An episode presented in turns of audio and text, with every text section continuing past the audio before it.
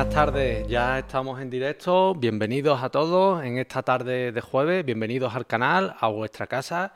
Y hoy para hablar de un tema que llevabais mucho tiempo pidiendo, que como he dicho, eh, habéis sido varios los que me habéis pedido que lo trajera al canal. Y aquí estamos para hablar sobre el complemento de paternidad con uno de los profesionales, José Lomo Caraza, uno de los profesionales que más está encauzando estas reclamaciones, no en vano eh, su despacho está de los primeros en Google y para mí es un auténtico placer. Eh, tiene despacho en Salamanca, aunque lleva reclamaciones en toda España y para mí, como digo, es un auténtico placer que esté hoy con nosotros. José, Pepe, bienvenido al canal, compañero.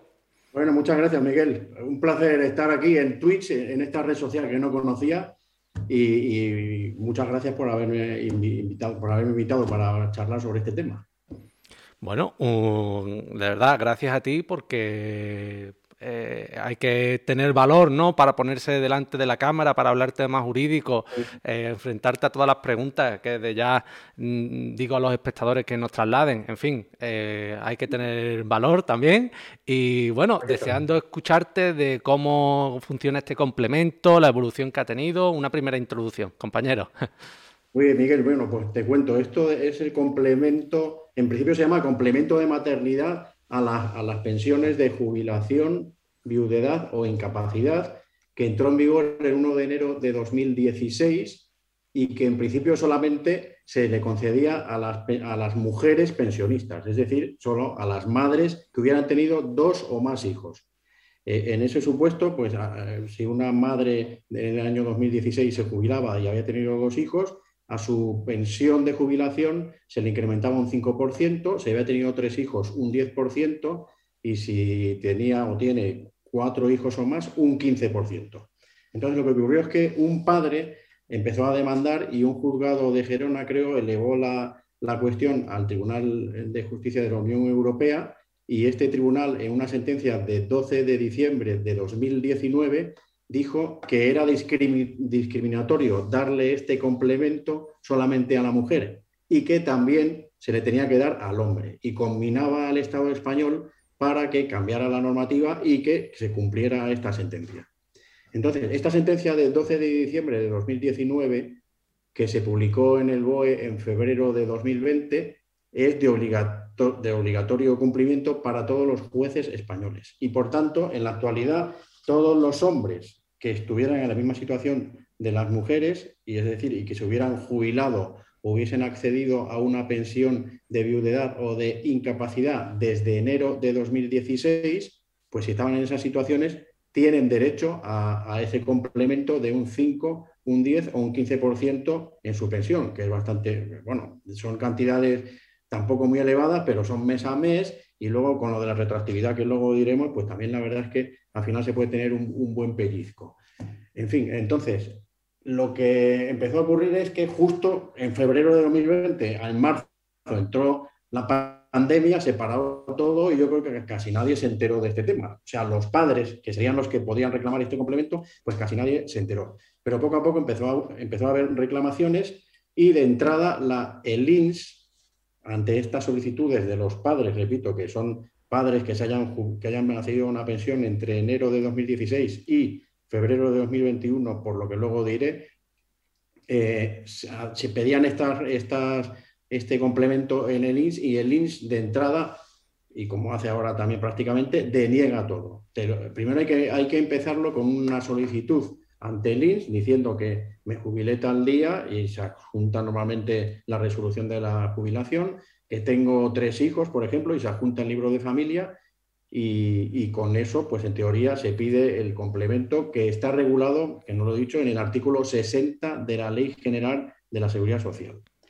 Eh, un, dato muy importante, tanto a las mujeres como ahora a los hombres, este complemento no se da a todos aquellos jubilados que hayan accedido a una jubilación anticipada voluntaria, que es del artículo 208 de la Ley General de la Seguridad Social. O sea que para que te den el complemento tienes que haberte jubilado o a los 65 años o porque provienes de un ERTE o de un despido por causas objetivas y luego has estado, en el paro, o aquellas jubilaciones mm, que están bonificadas en la edad, como por ejemplo bomberos, policías, personal de Renfe, etcétera, que también se pueden jubilar antes y no se consideran jubilaciones anticipadas voluntarias. Bien, pues en, estos casos, si se cumplen los requisitos, como he dicho, se presenta, se, puede, se presenta la solicitud de ENIS, que normalmente lo deniega. Lo deniega la primera solicitud, luego hay que hacer una reclamación previa que es obligatoria antes de ir a la jurisdicción social, que también normalmente la suelen denegar, y después ya presentar la demanda ante el juzgado de lo social competente, que normalmente suele ser el del domicilio del demandante. Y, pues, no, eh, a ver, si se cumplen los requisitos, hay 100% de éxito asegurado. O sea, si, si eres padre y te has jubilado desde, 2000, desde enero de 2016 hasta febrero de 2021, has tenido dos hijos y la jubilación es normal o tienes una incapacidad o te has quedado viudo en esas fechas, el juzgado te concede el, complemento de maternidad que se llama, que es complemento de paternidad regulado en el artículo 60, y, ya está. ¿Qué ocurre? Eh, ahora, no sé si quieres hacerme, si, me, si quieres me interrumpes y me hacen alguna pregunta o si quieres que incida en algo o sigo. Bueno, a, a, mí mm, de primera me está pareciendo muy interesante, me está pareciendo muy interesante y lo primero que me sorprende, ¿no? Es que si después en el juzgado eh, se está concediendo con tanta asiduidad eh, que el INS eh, no lo reconozca en esa primera reclamación previa, ¿no? Esto. Al principio lo, denegaban todo. Luego han empezado a dar, bandazos y de repente hay ciudades donde te lo conceden pero sin efectos retroactivos. Entonces, y ahí es donde está el segundo caballo de batalla que se ha resuelto ahora en el mes de febrero de 2022. A ver, hasta ahora, tanto en, la jurisdicción española había dos criterios jurisprudenciales distintos. Unos entendían que los efectos retroactivos de este complemento solamente tenían que ser de tres meses anteriores a la solicitud de la revisión del complemento y otros que entendían que, que entendían que los efectos han de ser eh, con efectos extung, es decir, con efectos desde que se concedieron la pensión. Ahí había esas dos corrientes y el Tribunal Supremo, el, pleno de la Sala Cuarta del Tribunal Supremo, se reunió el 16 de febrero de 2022 y ha sentado el criterio, que lo ha dictado en dos sentencias de 16 de febrero de 2022, que dicen que en estos supuestos la retroactividad es total. Es decir, que ahora ya con esa jurisprudencia, porque son dos sentencias que crean jurisprudencia, como sabéis, y ya con esa jurisprudencia, pues la retroactividad es total y los juzgados están empezando ya a reconocer la retroactividad total. Eh, es, un, tema muy importante, ¿no? Yo no sabía que hasta hace tan poco estaba el tema de la eh, retroactividad puesto en duda, ¿no? Un, caballo de batalla que se ha ganado ahí muy importante para todas las personas. ¿eh? Efectivamente, ¿no? Y además que supone bastante dinero porque un jubilado que se haya jubilado en el año 2016 hasta ahora son seis años a una media de 1.500 o tal, pues sí que estamos hablando de dinero, con independencia de que luego va a tener complemento de por vida. Claro, claro. Es que, eh, bueno, mm, para mí es un tema muy, muy, muy importante y de ahí su calado, a su calado. Bueno, pues... Si quieres te sigo contando más peculiaridades que suele decir el LINS, que como he dicho al principio lo denegaba todo, ahora depende de la provincia, algunas te lo dan y solamente hay que ir al juzgado por la retroactividad. En fin, eh, hay de todo en la viña del Señor. Entonces, otra de las cosas que dicen es que si han pasado cinco años desde la jubilación, es decir, un señor que se jubiló en enero del 16, si lo presenta ahora, ellos, la Seguridad Social, entienden que se aplica el artículo 53, creo que es, que dice que prescribe a los cinco años. Pero hay un artículo en la Ley General de la Seguridad Social que es el 212, que es que la concesión de la pensión de jubilación es imprescriptible. Y por tanto, con esa alegación, nosotros ya tenemos bastantes sentencias, sobre todo en Salamanca, que es donde más actuamos, que dicen que no ha prescrito el, derecho y que por tanto eso también se está ganando. Además, también las sentencias, como también nosotros alegábamos en los juzgados, dicen que, claro, que es que los hombres no han podido ejercitar este derecho hasta que no ha salido la sentencia de Europa y que, por tanto, en todo caso, ese derecho de prescripción comenzaría en diciembre del año 2019. Es decir, que tenemos hasta diciembre de 2024 para reclamar. Pero esto sucede como con el tema de las hipotecas y tal, que las prescripciones, que vamos a tener aquí un baile de sentencias que no sabemos. Pero por ahora vamos ganando 1-0, porque en, algunos juzgados esto de la prescripción lo estamos ganando. Eh, otro tema que también la Seguridad Social, por el que también lucha mucho y dice que no lo da, es el supuesto en el que la madre también lo, esté cobrando y que lo cobre el padre. Y en esos casos también hasta ahora estamos ganando casi todos porque ellos dicen que es porque el complemento tiene carácter de, unicidad, es decir, que solamente lo puede cobrar uno de los padres, pero resulta que la sentencia de Europa no dijo nada de eso y se tiene que dar a los dos. Y con ese criterio también muchos juzgados están diciendo que eso de la unicidad no es así y que es eh, un derecho individual que tiene tanto el padre y la madre, por tanto, si cumplen los requisitos, tienen derecho a ello y también se está ganando. Pero bueno, veremos a ver el recorrido que tiene esto de que el padre y la madre lo cobran o no y, tal. Eso básicamente son los, tres caballos de batalla, el de la prescripción, que casi lo hemos ganado del todo, el, de la prescripción, que por ahora lo vamos ganando, con el artículo 212 de la Ley General de, la Seguridad Social, que dice que es imprescriptible y en todo caso que sería desde diciembre de 19, y lo del padre y la madre, que bueno, que también es que la ley no previó en ningún momento ese supuesto. O sea que Básicamente esos son por donde se mueven los, juicios normalmente. Pues me parece muy interesante y bueno, aquí veo que están comentando los compañeros, ahora leeremos eh, lo que ponen, pero mm, me resulta interesante el tema de si están recurriendo esas sentencias, eh, el INSE en segunda instancia o, en primera se quedan un poco con la lección aprendida, ¿no? ¿Cómo, Bien. Pues por la experiencia que tenemos, ya si te conceden el complemento, eso no lo recurren, pero sí recurren la prescripción, o sea, porque entiende que está prescrito, sí recurren que la madre lo, cobra también, y hasta y ahora también sorprendentemente, después de la sentencia del Tribunal Supremo, eh, hemos recibido también recursos del INS que recurre también lo de la retroactividad total. En fin, no sé, están un poco a la desesperada, no saben ni por dónde les viene. Pues bueno, eh, espero que entren en razón, entren en razón y, bueno. Mm. Y no sé, yo a mí algunas veces aquí hemos tenido varias charlas eh, dejando mucho que desear con la administración, pero esto es que ya lo han dicho el Tribunal Supremo y hay algunas cosas que están sentadas pues bueno, mm, no sé, eh, desde aquí, hombre, hace un llamamiento a esa reconsideración de postura, ¿no? Que no haya que volver ahí otra vez al Tribunal de Justicia de la Unión Europea, ¿no? Eso es.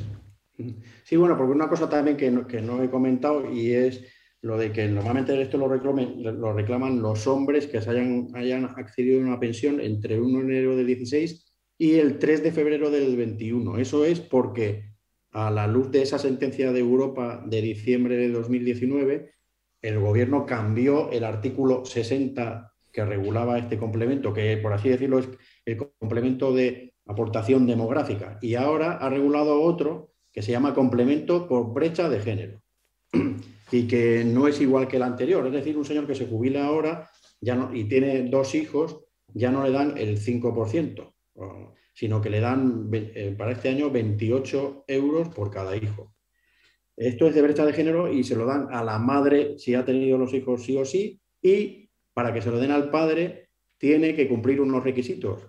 Y, ya me consta que hay muchos compañeros que han presentado cuestiones, o sea, que han provocado a los jueces para que también planteen otra cuestión al Tribunal de Justicia de la Unión Europea para ver si esto también es discriminatorio, porque con la regulación actual ahora a la madre se lo dan y para que se lo den al padre, el padre tiene que haber cumplido unos requisitos de haber estado de baja en su trabajo en, los meses anteriores o posteriores al nacimiento de los hijos.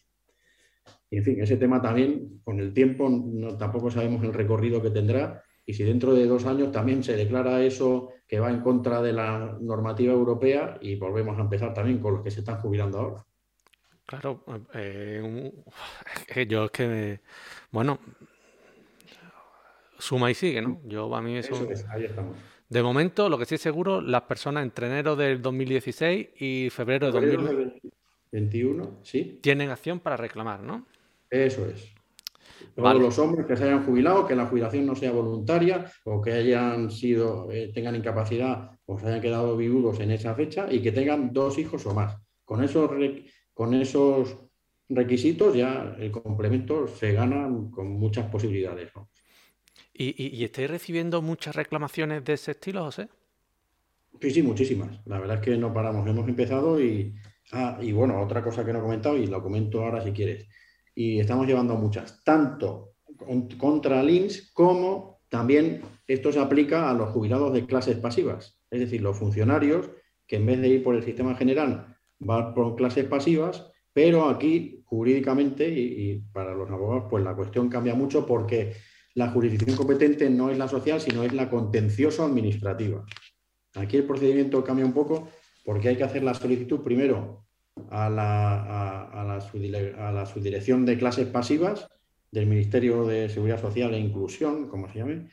Eh, normalmente, sí, normalmente hasta hace poco contestaban denegándola y contra eso hay que presentar recurso contencioso administrativo y el tribunal competente es la sala de lo contencioso administrativo del Tribunal Superior de Justicia de Madrid. Que aquí una diferencia con, la, jurisdicción social es que aquí hace falta procurador, como sabéis, porque es ante un órgano colegiado del contencioso. Y, y, a ver, este tema, también os lo cuento. Al principio hubo sentencias del TSJ de Madrid que lo denegaban, porque entendían, ah, bueno, esto se regula en la disposición adicional decimoctava de la Ley de Clases Pasivas, que es un calco del artículo 60 de la Ley General de la Seguridad Social.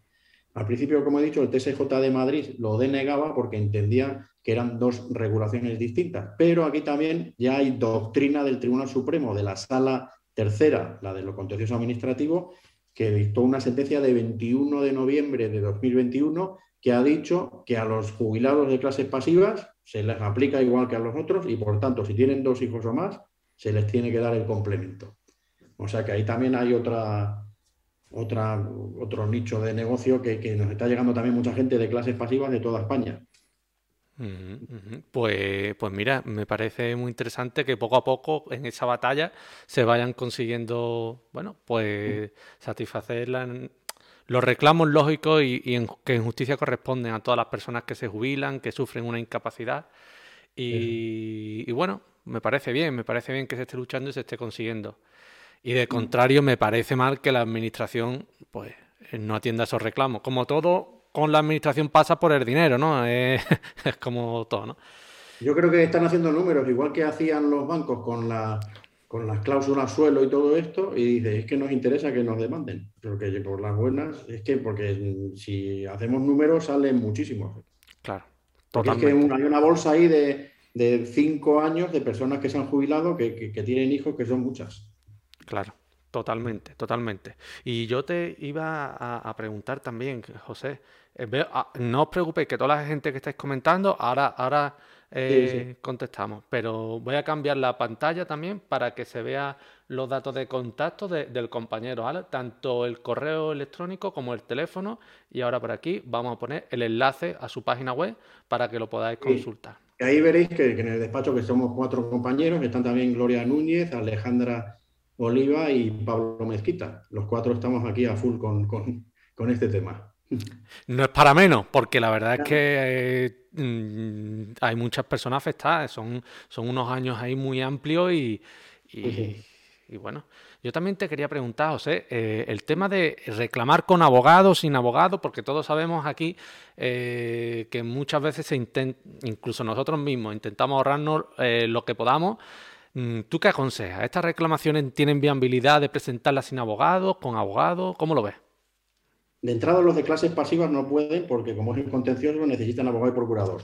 Y los del sistema general, como sabéis todos, pueden ir a, la jurisdicción social si quieren ellos solos, pero es, arriesgado porque es que cada vez que vamos al juicio, pues es que ya sabéis lo que es entrar en una sala, que no sabes lo que te puede pasar allí dentro, de repente te alegan tal, o, y si queréis ya os cuento también otro tema, o en Madrid, de repente entras que crees que vas a ganar y te saltan con una sentencia del TSJ de Madrid de 14 de enero de 2022 que ha dicho que eh, las reclamaciones que se están presentando después que entrara en vigor la regulación de febrero de 2021 se regula por esta nueva legislación y no por la anterior.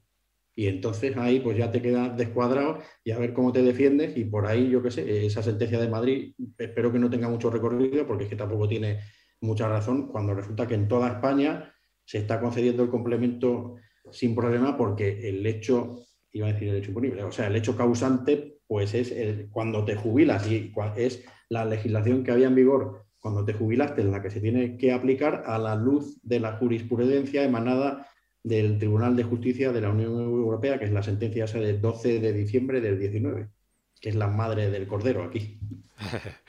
Totalmente, totalmente. Y fíjate, lo del hecho causante era una cosa que también preguntaban más arriba. ¿Cuál es el hecho causante tanto de una pensión de jubilación como de una incapacidad? ¿no? Pero lo estás comentando. Si quieres extender un poco más ese aspecto, José, el hecho causante. Pues, el hecho causante de una jubilación es cuando te dan la jubilación. Aquí también el artículo 60 hace una, una pequeña salvedad y es si es jubilación parcial, no te lo dan cuando te jubilas parcialmente, sino cuando te jubilas totalmente. Si la jubilación total es después de enero del 16 y, antes de febrero del 21, pues también entra.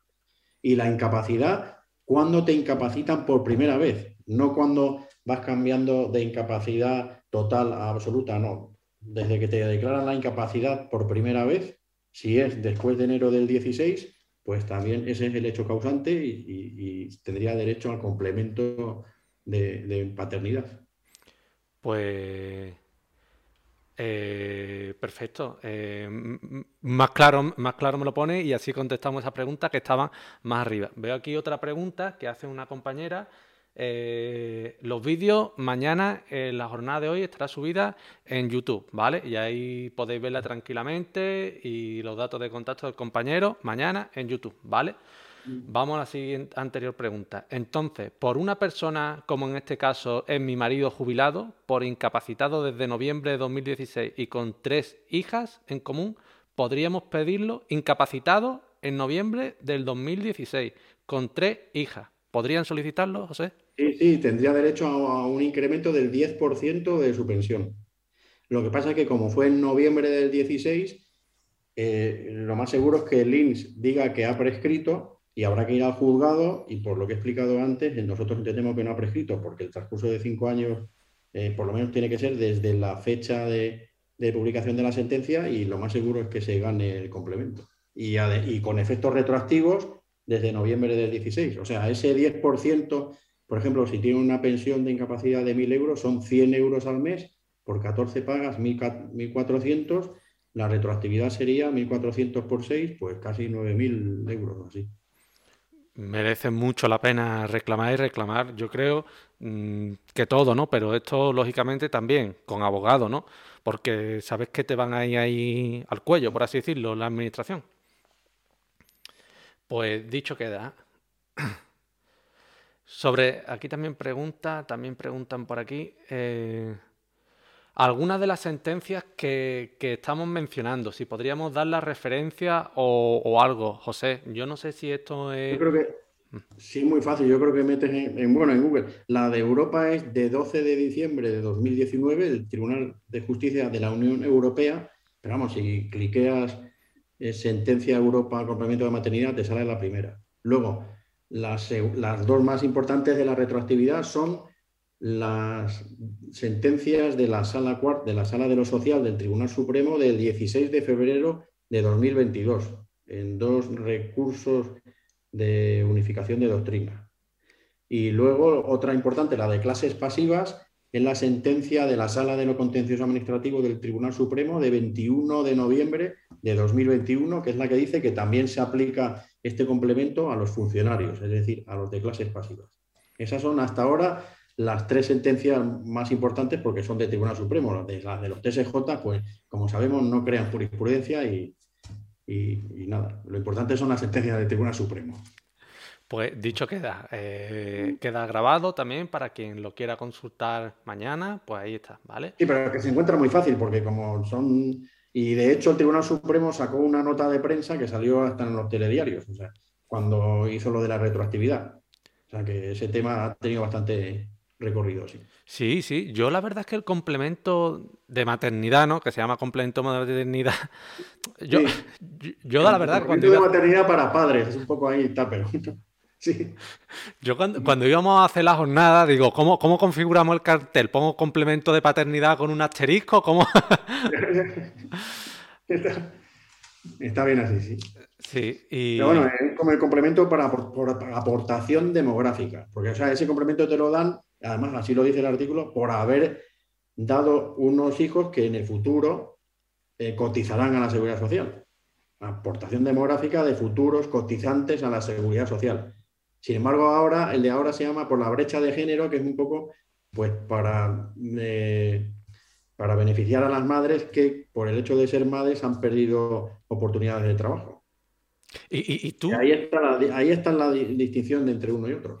Y, en esta opinión jurídica tuya, en este nuevo complemento, ¿tú crees que se podrá eh, volver a reclamar que también se lo den a los hombres o este ya lo ves más complicado? Opinión jurídica así un poco de atropello. Sí, sí, no, lo, he comentado un poco antes de soslayo y, y yo creo que, la cuestión llegará a Europa. Aquí yo no lo veo tan claro como el, de ahora, porque aquí se hace más hincapié en eso, en la brecha de género, que la mujer ha tenido menos oportunidades y por eso se está haciendo el complemento. Pero sí es verdad que el artículo discrimina al hombre con respecto a la mujer, porque a la mujer no le exige ningún requisito y al hombre sí. O sea que se podía haber dejado claro que era solamente para, o sea, el legislador podía haberlo dejado mucho más mejor definido para no dar pie a que luego dentro de dos años igual Europa le dice que vuelta para atrás y otra vez empezar.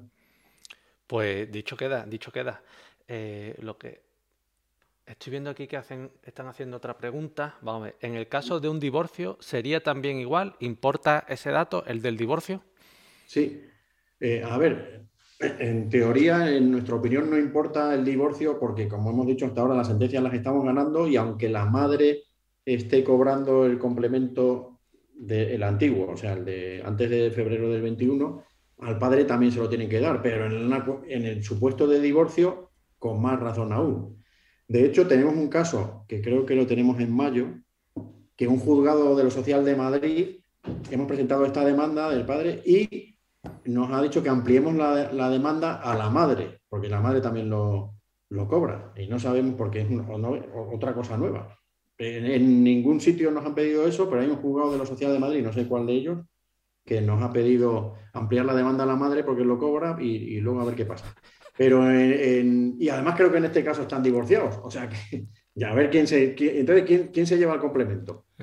es que como la ley no ha dicho nada, nosotros entendemos que se lo tienen que dar a los dos. Otra cosa, y ya me meto con, con en la regulación, sin embargo, nueva, sí que regulan eso. Ahora, con el complemento de brecha de género, solamente lo pueden pedir o la madre o el padre.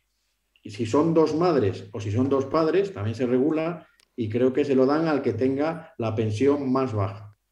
Y luego también, otra cosa importante, si el padre, si, un hombre consigue el complemento que estamos hablando con la regulación anterior, que es del año 16 hasta el 21, y consigue el 10%, si la madre se jubila ahora y accede al complemento de brecha de género, se, se, le va a reducir esa cantidad de lo que viene cobrando el padre, porque también lo regula el artículo 60 actual. Eso sí hay que tenerlo en cuenta, que, pero vamos, siempre va a ser más beneficioso tener uno de antiguos porque son tantos por ciento más elevados y en cualquier caso porque se reduce y la, la unidad familiar va a seguir cobrando el mismo complemento, pero más mayor. Pues me parece muy interesante todo lo que estás comentando, también a raíz de las preguntas y, hombre, eh, un agradecimiento general, ¿no? Como están trasladando por aquí por el, por el chat, ¿no? Me parece un gran abogado, José Lomo, eh, grandísimo valor el que se... alguien que me conoce, seguro.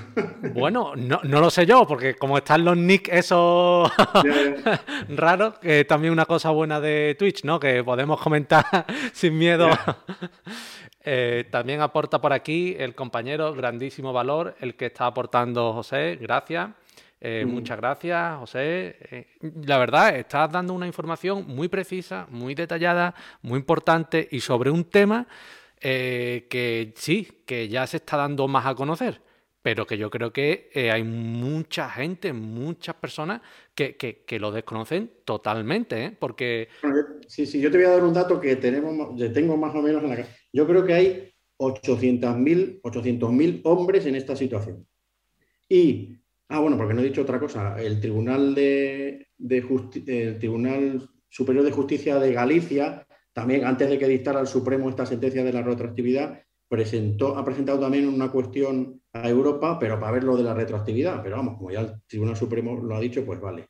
Pero de ahí quiero sacar el dato que en el escrito de tal decían que se habían presentado hasta entonces 12.000 demandas solo. 12.000 demandas de 800.000 personas afectadas. O sea que es que es que es verdad que hay muchísimo donde rascar, pero bueno. Sí, sí, sí. Ahí dejo el dato.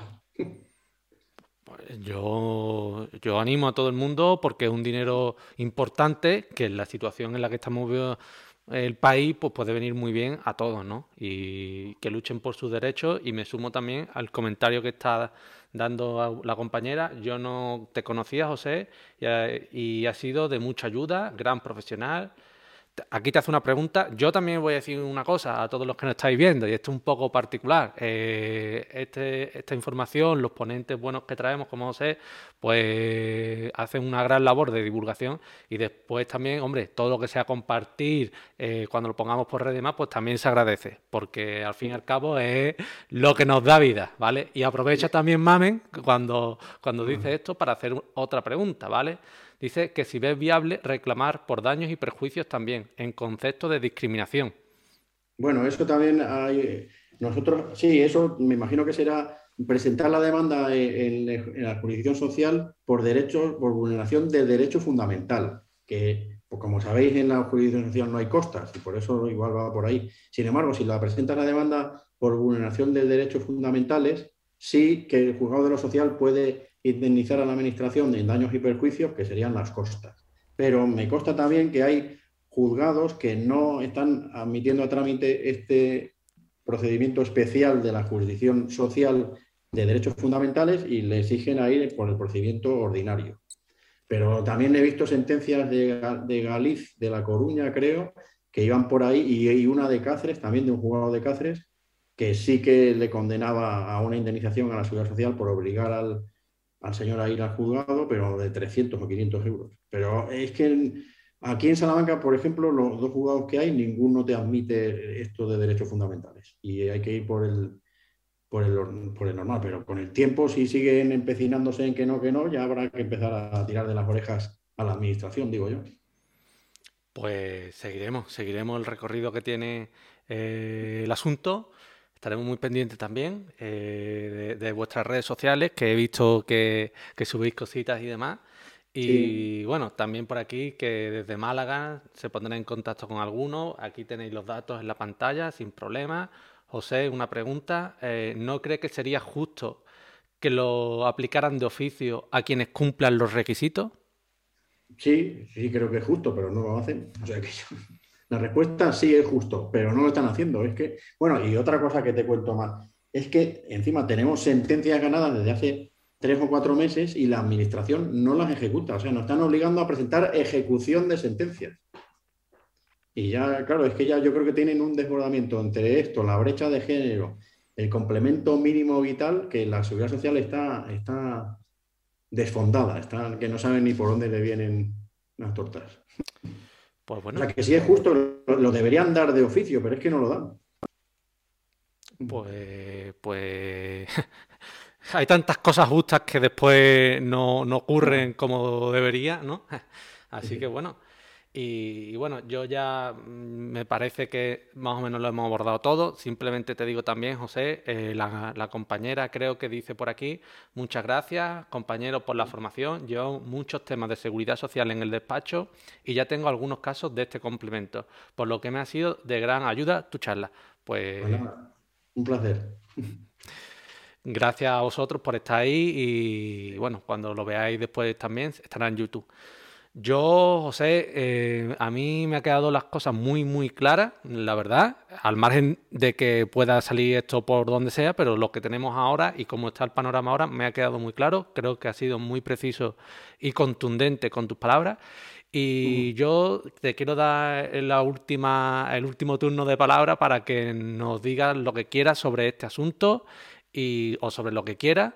Y de verdad, compañero, muchas gracias por, por haberte pasado por el canal hoy. ¿eh? Pues nada, muchas gracias a ti y a todos los que me habéis escuchado hoy y escucharán esto luego eh, en, YouTube o donde sea. Y nada, pues decir, en primer lugar, a los afectados que reclamen. Es que no, sé si necesitamos un Iker Casillas, como hacía Riaga, para que a la gente se lo crea, porque es que luego hay muchos jubilados que no se lo creen, que están muy recelosos del tema, pero es que al final se gana. Y a los compañeros, pues nada, que, no sé, miréis un poco este asunto, porque la verdad es que tiene muchas posibilidades de éxito y, y tiene mucho recorrido profesional. Y nada, y a ti, Miguel, pues muchas gracias por invitarme y ha sido un placer, la verdad, debutar en esta red social de Twitch, que está muy entretenida. Y nada, que lo he pasado muy bien, la verdad. Pues gracias a ti, compañero, y un fuerte abrazo. ¿eh? Vale, igualmente. Hasta luego. Hasta luego.